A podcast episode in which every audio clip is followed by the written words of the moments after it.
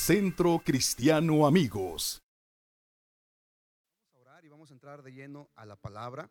Estamos estudiando el tema de evidencias. ¿Cómo se, cómo se llama esta serie? Evidencias. Qué importante es que tú y yo tengamos las evidencias que marcan que hemos nacido de nuevo. Y bueno, el fundamento de, esta, de este estudio pues eh, se encuentra básicamente, obviamente en la palabra de Dios, por supuesto, porque es, nuestro fundamento. A Juan capítulo 10, verso 28 dice, yo les doy vida eterna y nunca perecerán. ¿Cuándo perecerán? Nunca. Yo quisiera que esta iglesia entendiera algo muy importante. Cuando tú y yo le entregamos nuestra vida a Jesucristo, entonces Él nos ha dado ya vida eterna y su palabra dice que nunca pereceremos y nunca es nunca. Y luego dice, ni nadie podrá arrebatármelas de la mano. Vamos a hacer esta oración, levanta tu mano derecha y quiero que hagas esa oración conmigo iniciando esta prédica. Quiero que digas, gracias Jesús, dilo fuerte, gracias Jesús, porque me has dado vida eterna y nunca pereceré y nadie podrá separarme de tu amor. Eso dice tu palabra y eso lo creo en mi corazón. Amén. Si tú lo crees, dale un fuerte aplauso, por favor. Puedes tomar tu lugar, eh, ayúdame si estás conectado en Facebook. Eh, te quisiera pedir que le dieras ahí eh, check-in comparte la liga, comparte la página para que más personas se conecten y puedan escuchar y recibir esta palabra. Otro fundamento que estamos poniendo, hay muchos, muchos textos de la Biblia en donde tú y yo podemos basarnos en esta, en esta certeza de nuestra seguridad eterna de la salvación. ¿Y por qué estoy predicando esto? Porque eh, es importante que tú y yo entendamos que hemos sido llamados a formar parte de una familia y no de una religión. Quiero que digas conmigo, yo soy parte de una familia y no propiamente de una religión. Entonces, cuando Jesucristo vino a predicar el Evangelio del Reino, Él vino a establecer los fundamentos del reino. Él no vino a fundar una religión, Él no quiere que tú y yo nos convirtamos simplemente en personas religiosas. Él quiere que tú y yo aprendamos a tener una relación profunda, íntima con Dios nuestro Creador. La única manera en que esto puede ser posible es a través de Jesucristo. Eh, el problema es que muchas personas, muchos creyentes, muchos hijos de Dios, muchos cristianos piensan que eh, solamente es cambiar de religión y solamente es eh, hacer una simple oración. Si bien la oración es importante, pero de nada sirve si esa oración no es dicha con fe y no es dicha de lo más profundo de tu corazón. Ahora, algo que es importante que tú y yo aprendamos es que Jesucristo no vino solamente por creyentes, sino por discípulos. Quiero que digas conmigo discípulos. Dilo más fuerte, discípulos. Y, bueno, creyente, pues un montón de gente cree. Tú puedes preguntarle a, a la gente en México y cerca del 90% de la población en México cree en Dios. ¿Cuántos saben esto?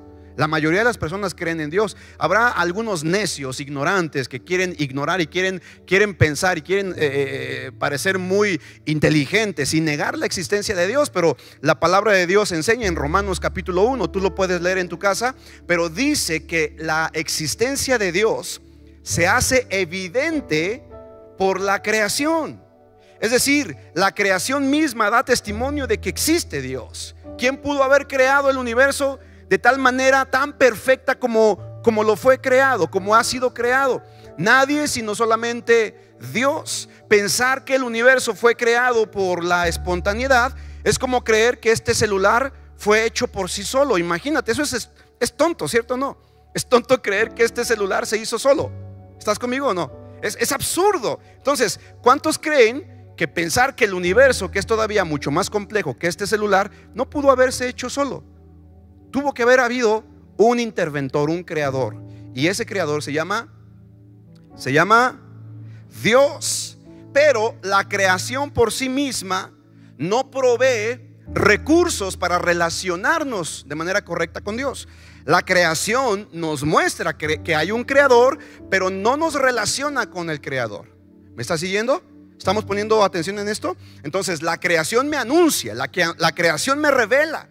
La creación me, enseña que hay un creador, pero no me relaciona con él. Entonces, para que tú y yo pudiéramos habernos relacionado con el creador, tuvo que venir el mismo hecho hombre, hacerse hombre y en la condición de hombre, entonces darnos su gracia, darnos su salvación. ¿Está conmigo? Entonces, por eso es importante que tú y yo entendamos que nuestra fe y nuestra confianza en nuestra salvación no depende de lo que nosotros podamos hacer, sino de lo que el Creador hizo para poder darnos salvación y vida eterna. Entonces, estamos viendo eh, ya vimos en esta primera serie la importancia de la seguridad de nuestra salvación. Qué importante es que las personas, los hijos de Dios, los creyentes en Jesucristo, estén seguros de que son salvos. Y más en estos tiempos, amados. ¿Por qué es que estoy predicando esta serie los miércoles?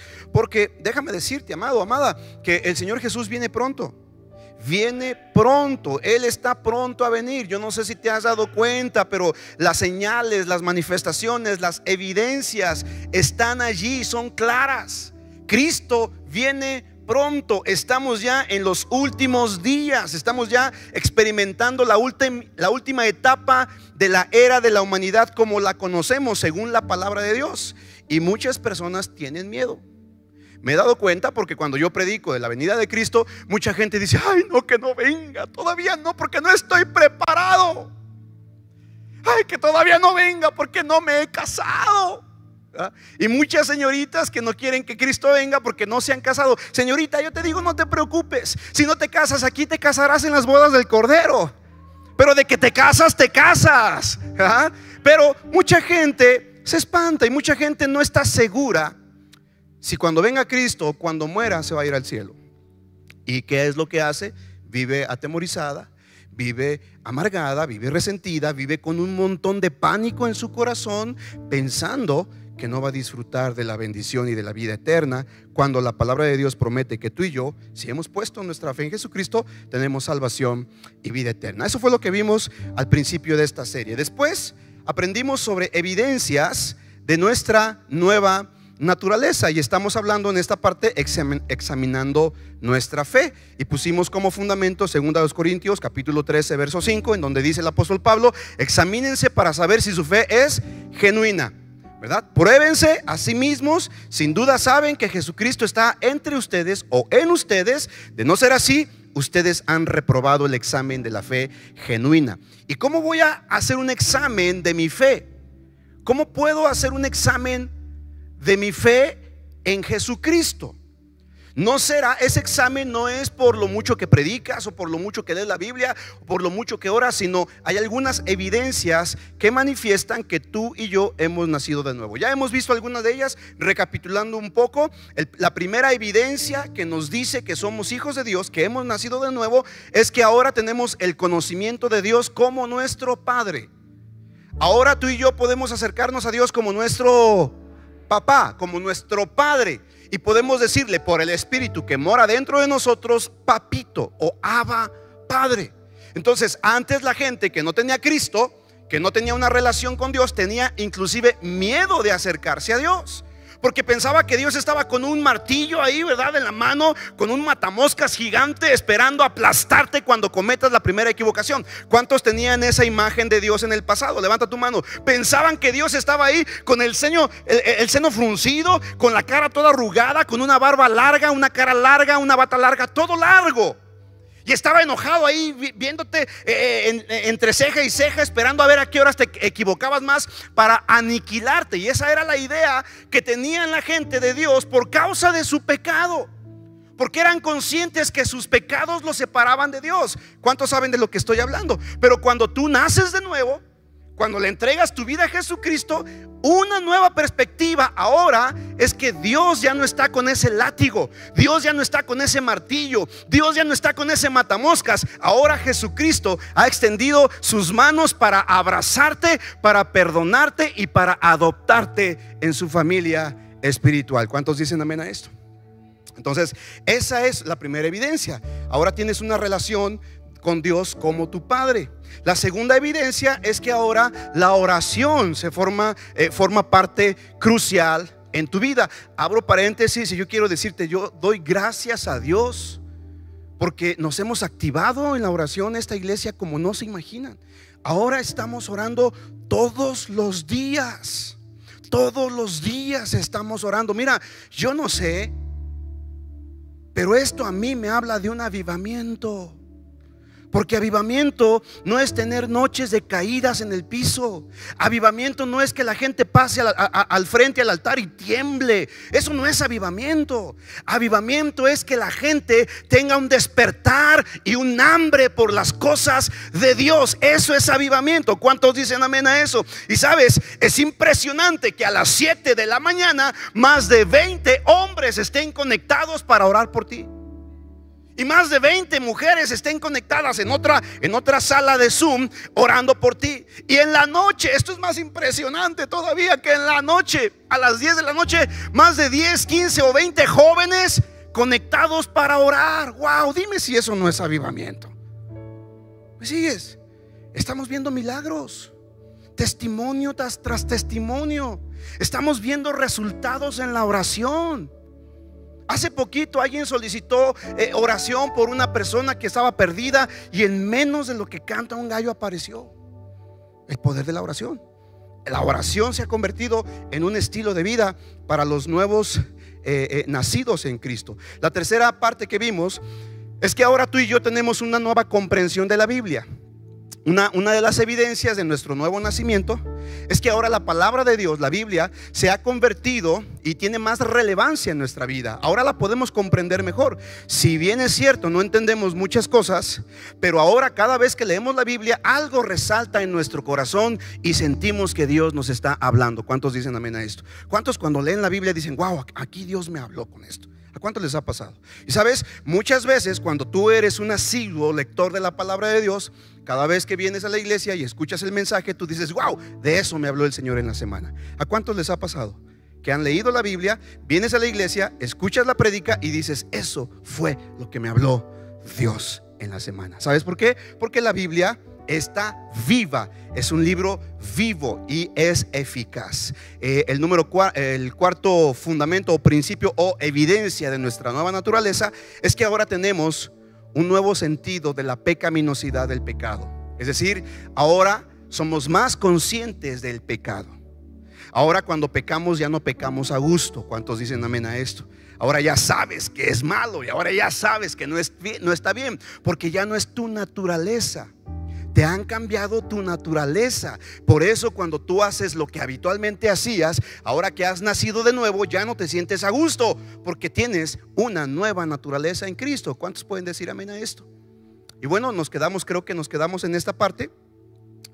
Ah, voy a terminar esta parte eh, de las evidencias que manifiestan nuestro nuevo nacimiento y son solamente tres cosas más y con eso termino. Hoy me he propuesto terminar estas, estas partes para después la próxima semana eh, decirte o enseñarte el fundamento de nuestra salvación. Número 5, entonces, vamos para allá. El número 5, la, la quinta evidencia, escucha bien, es que ahora tú y yo tenemos un nuevo amor por la gente de allá afuera. Ahora tú y yo tenemos un nuevo amor por los inconversos. Es decir, ahora la gente de afuera nos importa. Ahora vemos a las personas y decimos, wow, qué terrible cuando esa persona si muere sin Cristo se irá al infierno. Y ahora tú y yo tenemos la necesidad de compartir el Evangelio, porque ha nacido, ha despertado dentro de nosotros un amor por la gente, por las almas perdidas. ¿Para cuántos aquí esto es una realidad? Levante su mano. ¿Cuántos dicen, wow, qué tremendo si esa persona muere sin Cristo? Mira lo que dice 2 Corintios capítulo 5, versos 14 al 16 y luego nos brincamos al 19. Segunda los Corintios capítulo 5, versos 14 al 16 y nos brincamos al 19. Dice, porque el amor de Dios nos constriñe, o sea, nos aprieta, nos, nos estruja. El amor de Dios nos constriñe pensando esto, que si uno murió por todos, luego todos murieron. Es decir, hablando de Adán, uno murió por todos. Adán se desconectó de Dios y él murió espiritualmente. Entonces dice el apóstol Pablo, que si uno murió por todos, todos murieron. Y por todos murió para que los que viven ya no viven para sí. Y luego dice, eh, estaba refiriéndose de Cristo Jesús, que Él murió por todos. Así como, como Adán murió en desobediencia y desconexión a, a, Dios y como consecuencia de esta muerte, la muerte de Adán nos alcanza a todos los seres humanos. Pero ahora por la muerte del segundo Adán que habla la Biblia, que es Jesucristo, ahora por su muerte sin pecado, la vida de Jesucristo se manifiesta para todos los que hemos creído en Él. Mira lo que dice el verso 15. Y por todos murió para que los que viven ya no vivan para sí, sino para aquel que murió y resucitó por ellos. Verso 16. De manera que nosotros de aquí en adelante a nadie conocemos según la carne. Y aun si a Cristo conocimos según la carne, ya no lo conocemos así. El verso 19, que Dios estaba en Cristo reconciliando consigo al mundo, no tomándoles en cuenta a los hombres sus pecados, y nos encargó. ¿Y nos qué? Y nos encargó a nosotros la palabra de reconciliación. Aquí el apóstol Pablo está diciendo, bueno, eh, Jesucristo murió y por su muerte, ahora tú y yo tenemos vida eterna. Pero no solamente eso, ahora tú y yo hemos sido llamados para reconciliar a los que están lejos para que ahora se acerquen con Dios. ¿Me estoy explicando? Y entonces, una de las evidencias de un nuevo nacido es que ahora sentimos no lástima, pero sí mucha pena y mucha carga por la gente que muere sin Cristo. ¿Para cuántos esto es una evidencia en su vida? ¿Cuántos cuando alguien muere, ha muerto en su familia, algún conocido, y últimamente que la muerte ha visitado las naciones del mundo, inmediatamente preguntamos, digo, yo pregunto, no sé si tú preguntas, y preguntamos, ¿y había nacido de nuevo? ¿Había puesto su fe en Jesucristo? Y si nos responden, sí, era un creyente en Jesucristo, decimos, gloria a Dios, porque ya se graduó de esta vida, ya está en la casa de papá. Y nos alegramos, no porque se haya muerto, sino porque ahora está en la casa de Dios. ¿Cuántos dicen amén a esto? Pero cuando muere y decimos, híjole, y le compartíamos y le compartíamos y nunca abrió su corazón a Jesús. Y nos duele. Decimos, wow, murió en sus pecados, no abrió su corazón a Jesús. Probablemente si no nació de nuevo, seguramente le estará pasando muy mal el resto de la eternidad. ¿Cuántos dicen amén a eso? Eso es lo que sucede en el corazón de una persona que ha nacido de nuevo. Tenemos carga por los perdidos. Ahora, dejando a un lado todas las distinciones terrenales, él, consideraba a los hombres a través de sus ojos espirituales como almas por las cuales Cristo murió. El apóstol Pablo hacía a un lado todas las consideraciones terrenales y los consideraba como almas importantes, personas que valían la pena que conocieran el amor de Cristo. Por la misma razón, Pablo no cesaba de orar por los perdidos. Romanos capítulo 10, verso 1 dice, hermanos, ciertamente el anhelo de mi corazón y mi oración a Dios por Israel es para salvación. ¿Qué es lo que hacía el apóstol Pablo? Oraba por Israel para que fuera salvo, pero sabemos que el apóstol Pablo era el evangelista o el apóstol a los gentiles.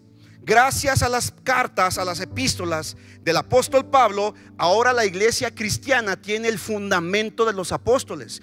Tú y yo como hijos de Dios tenemos las evidencias del apóstol Pablo, las cartas del apóstol Pablo que ponen el fundamento de la fe cristiana.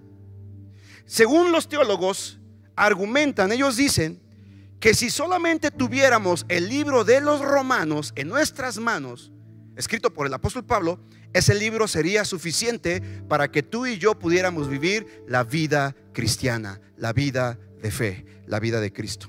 Obviamente, el apóstol Pablo escribió no solamente un libro, en la Biblia se encuentran por lo menos 13 epístolas, 13 libros del apóstol Pablo y una por ahí que se está, está en duda si la escribió Pablo, si la escribió Apolos o si la escribió eh, Lucas. No sabemos, me refiero al libro de los Hebreos. Entonces, qué importante es lo que el apóstol Pablo eh, enseñaba concerniente a la gente que no tenía Cristo en su corazón. Romanos capítulo 9, versos 1 al 3 dice, verdad digo en Cristo y no miento. Mi conciencia me da testimonio en el Espíritu Santo que tengo gran tristeza y continuo dolor en mi corazón porque deseara yo mismo ser anatema, es decir, ser maldito, separado de Cristo por amor a mis hermanos, los que son mis parientes según la carne. Decía el apóstol Pablo, digo la verdad, no miento. Yo quisiera, yo mismo quisiera maldecirme o ser maldito con tal de que mis parientes conocieran a Cristo. Wow, qué tremendo. Yo no pudiera decir eso, la verdad. Yo digo, si no quieres conocer a Cristo, allá tú, pero yo ya lo conocí. Pero el apóstol Pablo dice, tanto amo a mis hermanos, tanto amo a la gente que aún yo mismo quisiera hacerme maldición para que ellos puedan conocer a Jesucristo. Entonces, la siguiente evidencia, la número 5 de nuestra nueva naturaleza en Cristo es que amamos a los inconversos, amamos a la gente. Abro paréntesis aquí para decir, los hijos de Dios, los, los cristianos, los creyentes en Jesús, amamos a los alcohólicos, amamos a los drogadictos, amamos a los homosexuales, amamos a las lesbianas, amamos a las personas con, eh, eh, eh, afectos o preferencias sexuales diferentes. No les tenemos repugnancia, amados. Y yo quisiera que esta iglesia entendiera la gente que tiene esos, esos problemas en su mente y en su corazón es gente que también necesita a Dios. ¿Cuántos dicen amén a eso? Y la iglesia no se puede cerrar a ellos. No podemos cerrarnos a amar a esas personas. Ahora, pon cuidado y, no, no tergiverses o no tuerzas mis palabras. Pero el hecho de que digamos que los amamos, no estamos diciendo que estamos de acuerdo con su estilo de vida. ¿Me me está siguiendo? Respetamos sus decisiones. Y tú que me estás viendo, a lo mejor eh, vas a ver esa transmisión, la vas a compartir con otras personas. Seguramente conoces a alguien que tiene una preferencia diferente. Tienes que saber esto, Dios te ama. Dios te ama con todo y tu preferencia. Dios te ama. Tanto te ama que entregó a su Hijo a morir en la cruz por tu pecado. Dios no ama tu pecado, obviamente no, pero Él te ama a ti y Él quiere salvarte a ti. Así que si tú estás luchando con eso, ábrele tu corazón a Cristo. Tal vez tú vives cómodo en esa, en esa condición o en esa situación. Es muy respetable, pero tienes que saber que Dios te ama y que Dios está interesado en darte una identidad correcta como hombre o como mujer de acuerdo al diseño que Dios te dio. Es claro y es importante decirlo como iglesia. Amada familia, si alguna persona con una preferencia diferente entra a esta congregación, lo vamos a amar no lo vamos a correr, no lo vamos a despreciar, lo vamos a abrazar, porque también por él murió Jesús en la cruz del Calvario. Pero será la obra del Espíritu Santo quien transforme su mente y su corazón. ¿Cuántos me dicen amén a esto?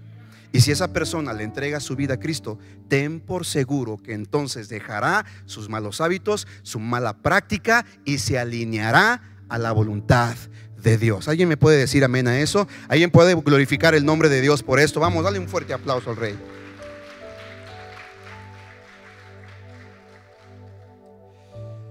La sexta evidencia que nos dice que tú y yo somos hijos de Dios es que ahora tú y yo experimentamos un nuevo amor por los hijos de Dios, es decir, por los creyentes, por los cristianos.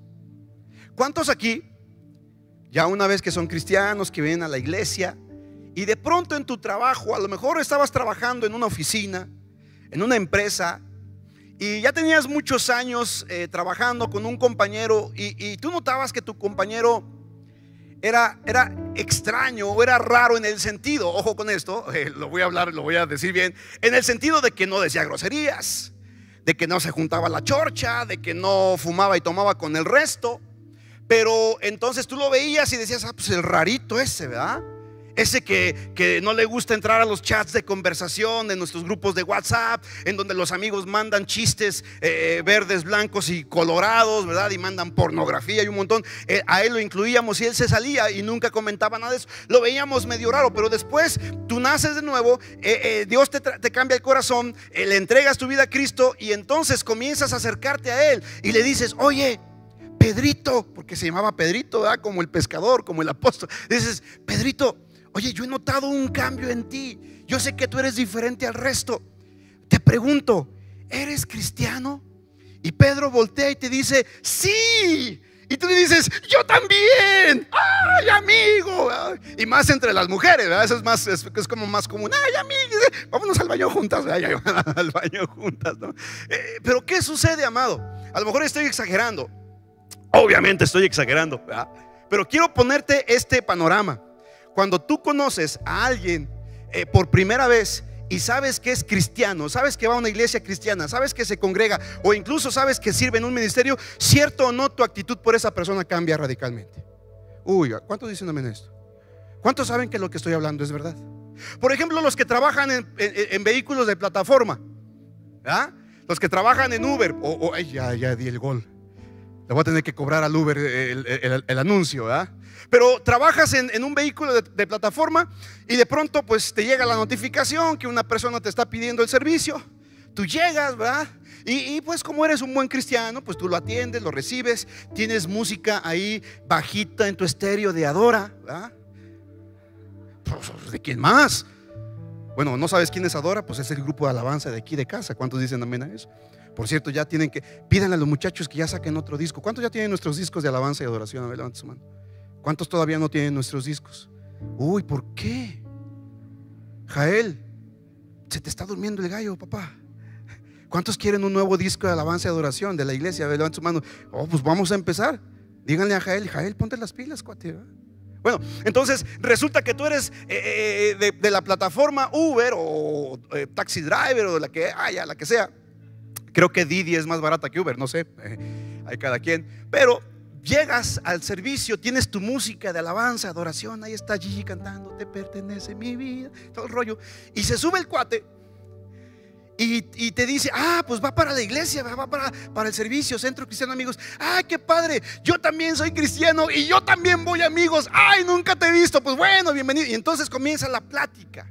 Hay algo en común se, identifican. ¿Sabes por qué? Por el simple hecho de ser familia espiritual, de ser hijos de Dios. Mira, Juan, primera de Juan capítulo 3, verso 14. Escucha, primera de Juan capítulo 3, verso 14 dice, nosotros sabemos, escucha, pon atención a esto, nosotros sabemos que hemos pasado de muerte a vida en que amamos a los hermanos. Wow. Así de simple. ¿En qué sabes que has pasado de muerte a vida? En que ahora amas la familia espiritual en la que Dios te ha puesto. ¿Me sigue o no? ¿Está aquí? A ver, hágame así. Levante la mano así. ¿Estamos aquí? Mira lo que dice el apóstol Juan. Nosotros sabemos que hemos pasado de muerte a vida por la cantidad de dinero que das a la iglesia. Ah, ¿Eso dice? A ver, pónganlo ahí el texto, por favor. Se me hace que está mal ahí. Pónganlo, pónganlo, por favor. Mira lo que dice. Nosotros sabemos, primera de Juan capítulo 3, verso 14. Ayúdeme multimedia. Primera de Juan capítulo 3, verso 14.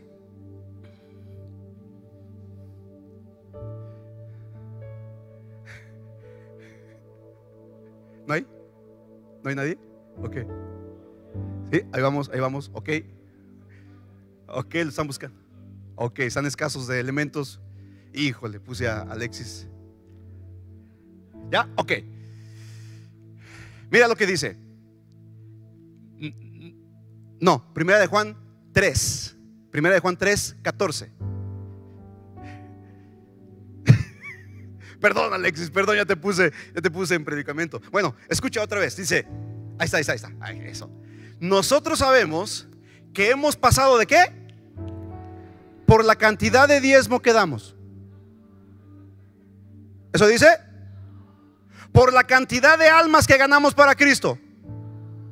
Por la cantidad de versículos bíblicos que leemos en la semana. Por la cantidad de horas que oramos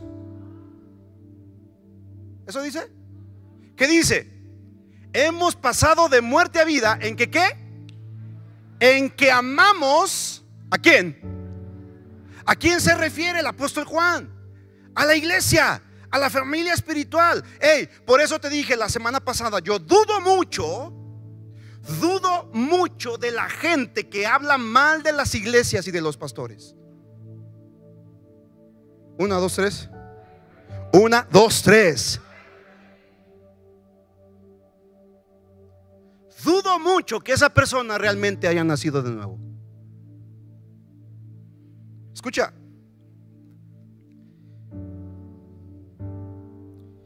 Lo voy a decir con mucho cuidado. No, mejor no lo digo porque luego se me ofenden. ¿Lo suelto o no lo suelto? ¿Lo digo o no lo digo? Hay un montón de gente que viene a la iglesia que se congrega en la iglesia, que participa en la iglesia y que anda hablando mal de la gente de la iglesia.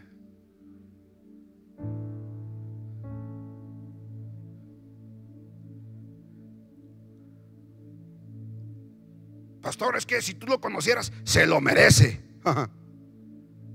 Dice la Biblia, nosotros sabemos que hemos pasado de qué? ¿A qué? ¿En que qué? No en que murmuramos, no en que criticamos, no en que chismeamos, no en que le ponemos el pie, no en que lo hacemos picadillo. Escúchame bien, por favor, abre tus oídos espirituales. Cada vez que tú hablas mal de la iglesia, estás hablando mal de la novia del Señor Jesucristo. Cada vez que tú hablas mal del pastor, cada vez que tú hablas mal del líder de alabanza, cada vez que tú hablas mal del asistente o de la pastora o del pastor de jóvenes o del pastor de células o del pastor de multimedia, de lo que sea, cada vez que habla, abres tu boca para hablar mal, estás mal de un hijo de Dios, estás evidenciando que no has nacido de nuevo.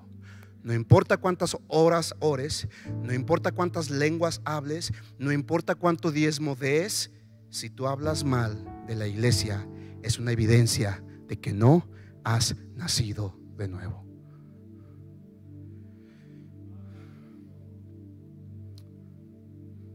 Voltea con tu vecino y dile, híjole, hasta te dejó la rayita marcada de la pedradota que te das.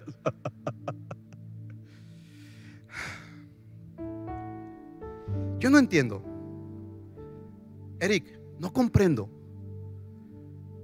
¿Cómo alguien que dice amar a Dios aborrece a su hermano? Que alguien me explique. Que alguien me, diga cómo funciona. Ahora, no estoy diciendo que no habrá problemas entre hermanos. Por supuesto que habrá broncas. Por supuesto que de pronto hay fricciones, que de pronto hay pleitos, que de pronto hay momentos difíciles. Claro, no se pueden evitar. Seguimos estando en esta carne humana, nuestra naturaleza caída, hablando humanamente, hablando en la carne. Todavía somos débiles y somos de lengua muy, muy pero conforme vamos madurando y vamos creciendo, entendemos que cada vez que hablamos mal de alguien de la iglesia, del cuerpo de Jesucristo, estamos hablando mal de lo que Dios ama. De aquello por lo que Jesús dio su vida. ¿Me sigues? Usted no está para saberlo, ni yo para contarlo, pero tiene que saberlo y en algún momento lo va a saber. En nuestros 15 años de, ministerio de pastores en esta iglesia, solamente en dos ocasiones he corrido a dos personas de la iglesia. Solamente dos veces. Digo, de pronto sí dan ganas de, de, darle las gracias a dos que tres, pero no, no, no. La verdad es que no es mi papel, yo no puedo correr a nadie, esta es la iglesia de Jesucristo, no es mía. ¿Me sigue? Pero las dos únicas ocasiones han sido porque en las dos le faltaron al respeto a mi esposa en las dos. Y a la persona que le faltó respeto a mi esposa le dije, mira, tú tienes el derecho de hablar mal de quien quieras. Pero si tú eres de esta casa, si eres de esta iglesia, yo te voy a pedir que respetes y honres a mi esposa. No solamente porque es mi esposa. Y obviamente por mi esposa yo voy a sacar las uñas, voy a defenderla, ¿verdad que sí? Pues la Biblia me enseña que nosotros los hombres debemos de amar a la, esposa como Cristo amó a su iglesia. ¿Y cómo amó Cristo a la iglesia? Murió por ella. ¿Cierto o no? Dio su vida por ella. Entonces yo le dije a esa persona, ¿sabes qué? Tú tienes derecho de expresarte como quieras. Tú puedes decir lo que quieras de mí y de mi esposa.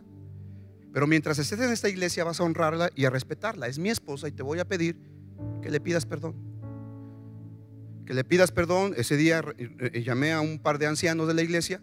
La Biblia dice que todo lo que se haga, hágase en boca de dos o tres testigos. Y ahí estaban los dos ancianos principales o de los principales en la iglesia. Y yo le dije, mira, bien simple, ¿quieres permanecer en esta iglesia? Pídele perdón a mi esposa. Si no le, si no, no le pides perdón, entonces no puedes ser parte de esta familia. ¿Qué crees que me dijo? Ah, lo pensaré. Y lo sigue pensando. Se me hace que todavía le está dando vueltas al asunto. Y eso fue hace más de ocho años, Paquito. Sí sabes de quién me Y no de decir quién. Luego, luego, ¿quién, quién, pastor? ¿Quién? Ah, no. Solamente dos personas por la misma razón. ¿Sabes por qué? No podemos permitir que hablen mal de los hijos de Dios. ¿Que se portan mal? Sí. ¿Quién, ¿Quién es tan bueno que nunca hace nada malo? A ver, levante su mano. Todos nos portamos mal en algún momento. Pero no puedes prestar oídos, escúchame bien, no puedes prestarte a escuchar chismes. No importa que me quede en este punto toda esta hora, Claudia. Pero escúchame, si tú eres una persona que está acostumbrado o acostumbrada a hablar mal de los demás y prestas tus oídos para escuchar chismes de otros, la Biblia dice que lo que, lo que escuchas se te añade. Y si andas de chismoso y de chismosa, lo que estás hablando y diciendo de otros se te añade también a ti. Por eso, cada vez que alguien quiera venir, no importa que sea de la iglesia, y te diga, ¿ya supiste? Ay, ¿qué crees la nueva del pastor? Mira, tienes que saberlo. Te lo digo para que oremos por él, ¿eh? Nada más. Y si tú estás ahí, a ver, a ver, cuenta, suelta. No, no, no. Cada vez que alguien quiere hablarte mal de alguien, tú tienes que pasarlo por un filtro. Número uno, lo que vas a hablarme de él es verdad. Número dos, lo que vas a hablarme de él, él lo sabe. Número tres, lo que vas a hablarme de él me edifica. Hello. Si la respuesta a cualquiera de estas tres es no, mira, no prestes oídos. No prestes oídos. No te prestes para chismes y murmuraciones. El domingo pasado tomamos autoridad y reprendimos el espíritu de orfandad. ¿Cuántos estuvieron aquí? Y rompimos y echamos fuera el espíritu de orfandad. Hoy quiero tomar autoridad y echar fuera el espíritu de chisme. No podemos permitir que los chismes penetren en la vida de la iglesia. Y si tú eres una persona que te gusta comunicar mucho, hoy te digo en el nombre de Cristo Jesús, para ya de estar hablando. Y yo declaro en el nombre de Cristo Jesús y con la unción que tengo del Espíritu Santo, que cada chisme que tú estés soltando, a ti se te multiplique al ciento por uno. No estoy maldiciendo, estoy aplicando la Biblia. No os engañéis, Dios no puede ser burlado. Lo que el hombre siembra es lo que cosecha. ¿Me sigues? ¿Cuántos van a guardarse del chisme y la murmuración? Levante su mano. ¿Tienes algo en contra de alguien? Ve y arréglalo directamente. Como dice la Biblia. A lo mejor dices, ay, es que si tú supieras, pastor, qué gorda me cae Martita. Ay, no la tolero, me cae gorda. Ven y habla con ella. Ven y, siéntate y dile, Martita, tengo algo que decirte, me caes bien gorda. Y mira, yo conozco a Martita. Te va a decir, yo también, a mí también. Ah, no es. Háblenlo, resuélvanlo, pero no se guarden y mucho menos anden esparciendo veneno. ¿Cuántos dicen amén? Juan capítulo 13, versos 34 al 35. Mira lo que dice. Un nuevo mandamiento os doy. ¿Un nuevo qué? Un nuevo mandamiento os doy. Que os améis unos a otros como yo os he amado. Que también os améis unos a otros. En esto conocerán que sois mis qué. ¿Mis qué? Si tuvierais amor los unos para con nosotros. ¿En qué nos damos cuenta en que somos hijos de Dios, en que somos discípulos de Jesús? En que nos amamos los unos a los otros. Yo no sé si tú sabías, ya casi termino esta, esta, esta, esta parte, pero escúchame bien, la relación con tu esposo, con tu esposa, cuando te mueras se va a acabar.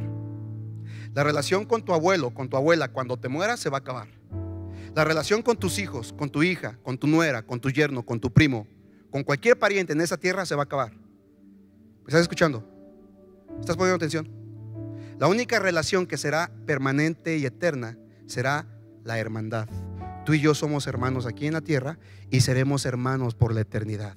Así que si desde ahorita no toleras a tu hermanito, velo perdonando porque lo tendrás que tolerar toda la eternidad. ¿Alguien puede dar un, un fuerte aplauso a Dios por eso? Vamos a hacerlo fuerte.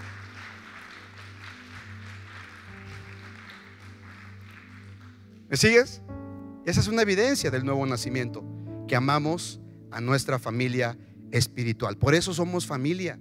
No, créemelo, no es un cliché. No es una forma de ganar adeptos. Somos familia. No, es verdad. Por supuesto, tenemos un solo Padre y somos hijos del mismo Papá espiritual. Cuando te mueras y estés en el cielo, tu Padre terrenal dejará de ser tu Padre. Cuando te mueras y estés en el cielo, tu madre dejará de ser tu madre. Y cuando te mueras y estés en el cielo, tu esposo dejará de ser tu esposo. Y escucho a algunas mujeres diciendo, ay, amén, gloria a Dios.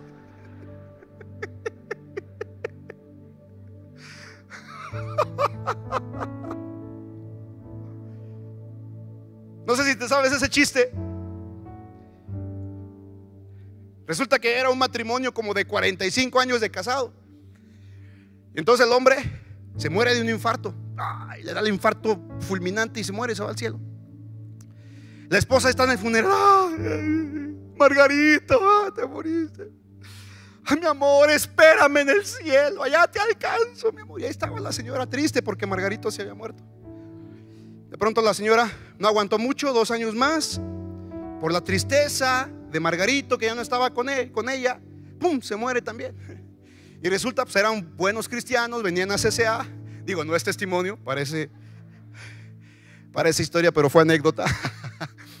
y Llega la señora, ¿verdad? Y se despierta y despierta en el paraíso y entonces ve a Margarito y dice, ¡ay, Margarito! Hasta que te encuentras, ¡ay, Margarito! Y el hombre dijo, ¡ah, no! ¡ah, no! Perfectamente el contrato decía, hasta que la muerte nos separe.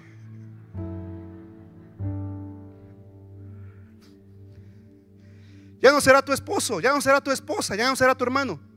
O sea, tu hermano en la carne. Ahora todos seremos hijos de Dios. Por eso la familia espiritual es la familia que, que permanece para siempre. Y la nueva evidencia, o una de las evidencias de que somos eh, nacidos de nuevo, es el amor por la familia espiritual. ¿Alguien glorifica a Dios por esto? ¿Cuántos aman a su iglesia? ¿Cuántos aman a su familia espiritual? Y número siete, ya para terminar estas siete evidencias, evidencias y estas siete ah, manifestaciones de nuestro nuevo nacimiento, las hemos mencionado cada una de ellas. Hoy hablamos de un nuevo amor por los inconversos, eh, hablamos de un nuevo amor por los que son eh, salvos, por la familia espiritual. Y número siete, ahora tú y yo comenzamos a manifestar el carácter de Cristo. ¿Comenzamos a qué? A manifestar el carácter de Cristo. Gálatas capítulo 5, versos 22 y 23. Dice la palabra de Dios, más el fruto del Espíritu, más el fruto de qué? Más el fruto del Espíritu es amor, gozo, paz, paciencia, benignidad, bondad, fe, mansedumbre y templanza o dominio propio. Y luego sigue diciendo el apóstol Pablo, contra tales cosas no hay qué, no hay ley. Ahora, escucha esto, ponme atención a esto. Dice, el fruto del Espíritu. Ahora, ¿dónde mora el Espíritu Santo? ¿Dónde vive el Espíritu Santo? Cuando tú naces de nuevo, ¿en dónde habita el Espíritu de Dios? ¿Dónde? Hazle así, hazle así, en mí, en mí. Ahí está el Espíritu de Dios. Ok. Una de las evidencias de que el Espíritu Santo vive dentro de ti es que empiezas a desarrollar el carácter de Jesucristo. Todas estas nueve evidencias, que es el fruto del Espíritu, y ojo con esto, no se refiere, la Biblia no dice los frutos del Espíritu como si fueran muchos, es uno solo. Es un fruto solo que se manifiesta en nueve gajos, es como una naranja. Es una sola naranja, cuando la pelas tiene un montón de gajos, pero es una naranja. ¿Me sigue? Ahora, ojo con esto, es importante. Cuando tú naces de nuevo, cuando tú le entregas tu vida a Cristo, inmediatamente eres sellado por el Espíritu Santo. Inmediatamente el Espíritu Santo entra y mora dentro de ti. Pero, digan conmigo, pero, lo más fuerte, pero la evidencia o manifestación del fruto del Espíritu en tu vida va a venir proporcionalmente en la medida en que tú le dejes actuar al Espíritu Santo dentro de ti. ¿Qué significa esto, amado, amada? Significa que el Hijo de Dios, el recién convertido en Cristo, no es una persona con falta de fe, sino con falta de forma. Es decir, no es una persona con falta de los dones o del, o del carácter de Cristo, sino con falta de la formación del carácter. Y viene un proceso, viene un qué? En donde tú poco a poco, conforme vas dejando que el Espíritu Santo hable a tu vida por medio de la lectura de la palabra, por medio de la oración, por medio de las disciplinas espirituales, poco a poco el Espíritu Santo va formando y va manifestando su carácter en ti. ¿Me sigues? Así que si tú le entregaste tu vida a Cristo y todavía no eres muy amoroso, que digamos, no te preocupes, deja que el Espíritu Santo siga trabajando en, tu vida. Si tú le entregaste tu vida a Cristo y no eres muy paciente, que digamos, no te preocupes, deja que el Espíritu Santo trabaje la paciencia en ti. No sé si me estoy explicando, pero tienes que creer que ya está dentro de ti. Solamente falta que tome forma. Por ejemplo, póngase en pie, ya terminé. ¿Hay alguien aquí que esté embarazado? Obviamente una mujer. levante, levante su mano si hay alguna mujer que está embarazada. Levante su mano. ¿No hay nadie embarazada? Bueno, no sé si la gente que nos está viendo en internet está embarazada, pero normalmente hago esta pregunta a las embarazadas. Escucha. Escucha bien, ¿cuál es la pregunta?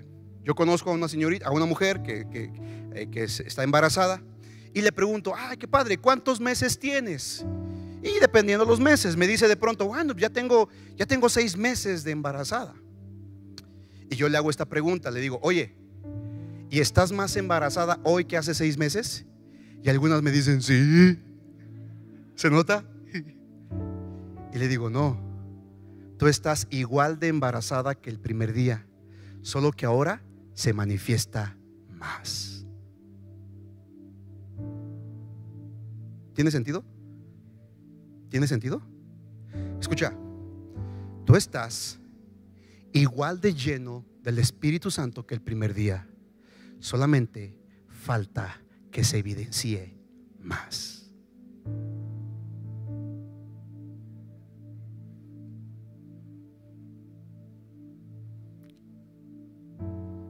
Me fascina enseñar la palabra, porque esto es revelador. ¿Cierto o no? Porque hay mucha gente que dice, ay, es que me falta mucho carácter, pastor. No, tranquilo. Deja al Espíritu Santo trabajar en tu vida para que eso que ya está dentro de ti se evidencie todavía más. Es como cuando la gente dice, Señor, lléname, lléname, lléname, lléname. Hasta cantamos, lléname. Sol, sol, sol, a ver, sol. ¿Suele? Ay, que es, no, no escucho, no hay monitor aquí. ¿Cuántos se saben ese canto? Le decimos, lléname. No, te acuerdo. Bueno, pero le decimos al Señor, lléname. Y Dios dice, ¿por qué? Ya te llené. Ya te di mi espíritu. Ahora deja que mi espíritu que mora dentro de ti se manifieste más todos los días. ¿A cuántos esta palabra les bendice? Les edifica. Amada familia, el cristiano, el Hijo de Dios, no es una persona con falta de carácter, sino con falta de forma. Y en la medida en que dejas que el Espíritu Santo te domine, la forma, la evidencia del carácter de Cristo se hará notoria. Algunos están empezando, otros ya están súper maduros, de tan maduros que ya se andan cayendo. pero todos en un proceso diferente. ¿Cuántos dan gloria a Dios por eso? Pero escucha, mientras otros empiezan a evidenciar el carácter y otros lo manifiestan en su plenitud, mientras tanto, todos, absolutamente todos, valemos lo mismo a los ojos de Dios. Alguien puede darle un fuerte aplauso a Dios por esto.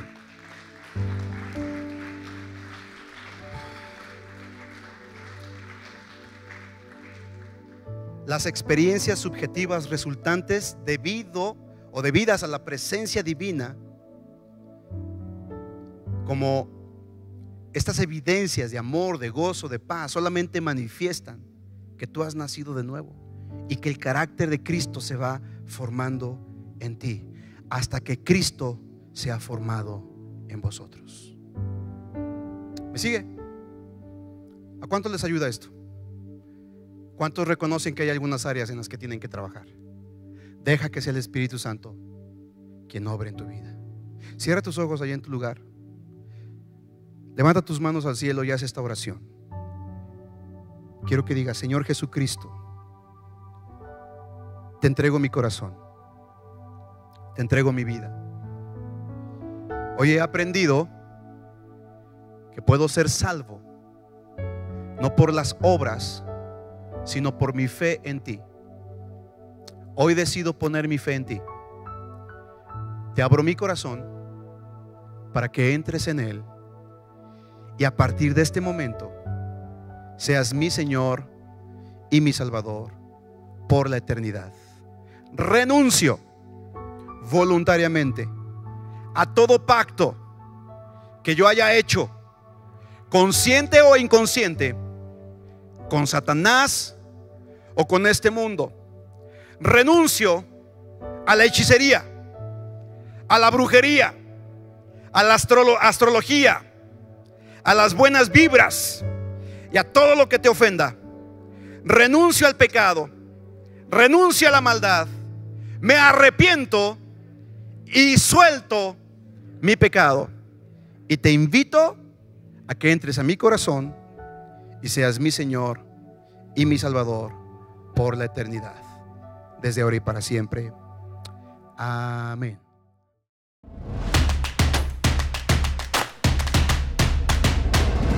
Centro Cristiano Amigos.